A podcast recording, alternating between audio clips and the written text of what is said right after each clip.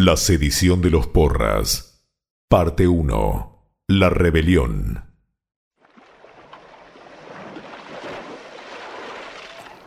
Tenía por costumbre Colón dedicar a Dios el primer día de cada año, pero la providencia quiso que el 2 de enero de 1504 fuera el día señalado para que los rebeldes tomaran las armas y se levantaran en contra del mando del almirante. El capitán de la nao Santiago de Palos, Francisco de Porras, fue el cabecilla que encabezó la sublevación. Tomemos atención a la siguiente escena que les narro a continuación. Rodeen el cuchitril. El capitán Francisco de Porras se presentó de un modo grosero en el cuchitril, adosado, algunos meses atrás a la popa, por el diestro carpintero Leonardo Machín. Allí descansaba el almirante, a quien sus dolores y achaques lo obligaban a mantenerse en el catre. Sacudiéndole con el pie y a los gritos, Porras despertó a Cristóbal Colón. Almirante, despierte. Almirante, despierte. Vamos, despierte. ¿Pero qué es esto? Cierre la boca, viejo imbécil. Parece que usted desea que perdamos la vida aquí. ¿Acaso, Su Excelencia, no piensa volver a Castilla y ha decidido por un capricho suyo que muramos en este maldito lugar? ¿No saben quién soy? Cállese, no abra la boca. Está maldito, todo lo que toca lo arruina. Cállese y levántese de esa cama. Vamos, carajo, levántese. A los gritos, arrastra fuera del cuchitril al almirante Colón. Este, vencido por los achaques y la avanzada artritis, no puede sostenerse en pie, cayendo de rodillas sobre la cubierta de la capitana. El capitán rebelde presiente una presencia detrás suyo.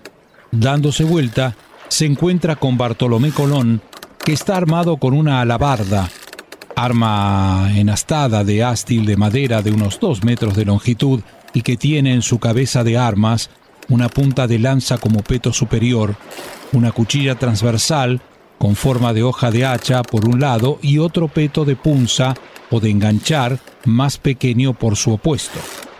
Con ironía, se dirige al hermano del almirante diciéndole, ¿Vas a ensartarme con esa alabarda, Bartolomé? Deja a mi hermano en paz. Si lo vuelves a tocar, te cortaré la cabeza como un trozo de carne. ¿Crees que obligándolo volverás a España? Don Isabel te aplicará el mayor de los castigos. ¿Acaso no sabe quién es mi hermano? El castigo de la reina. No tienes idea quién tienes enfrente y quién me protege. Está bien, Bartolomé. Yo dejaré a tu hermano en paz. Pero a cambio te pido que bajes tu arma o tu cabeza volará en mil pedazos. ¿No es así, Juan Sánchez? Así es, capitán Porras. Bartolomé, si te mueves, de un disparo, desparramo tus sesos por la cubierta de la nave. Entre los conjurados por el capitán Francisco de Porras estaban el piloto mayor de la Armada, Juan Sánchez, que había dejado escapar al cacique Quibián, y el escudero Alonso de Zamora de la nao Santiago de Palos. También estaban en rebelión Pedro de Ledesma, marinero de la carabela La Vizcaína, el escudero de la carabela La Gallega, Gonzalo Camacho, y Pedro de Villatoro, grumete de la carabela La Bermuda. Apuntan con arcabuces a Bartolomé esperando la orden de disparar. Pero ¿cómo es posible? Alonso de Zamora, Gonzalo Camacho, Juan Sánchez, Pedro de Villatoro y tú, Pedro de Ledesma. ¿Saben en qué se han convertido? En traidores. Bartolomé, baja el arma. Termina con esto. Entrégate. Por favor, don Bartolomé, escucha al capitán Porras. No nos obligue a que lo lastimemos.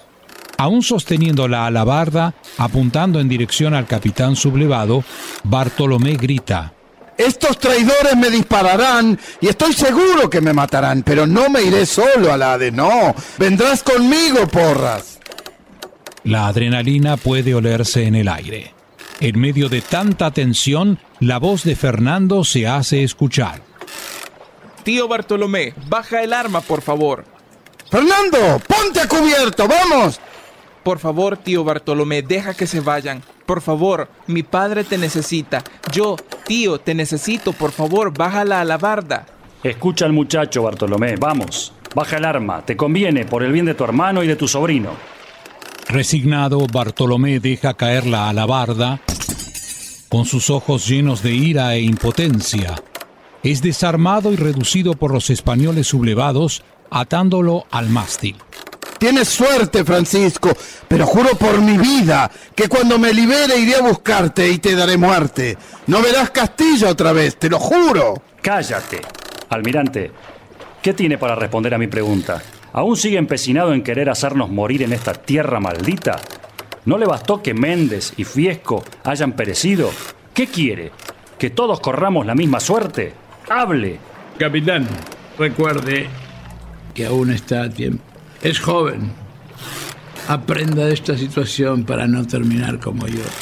Cállese. Miente, como siempre. Su lengua tiene el veneno de la mentira. Viejo loco.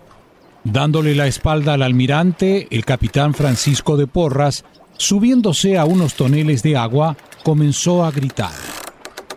Marinos, oficiales, grumetes, hoy mismo, yo, Francisco de Porras, capitán de la Bermuda, parto para Castilla.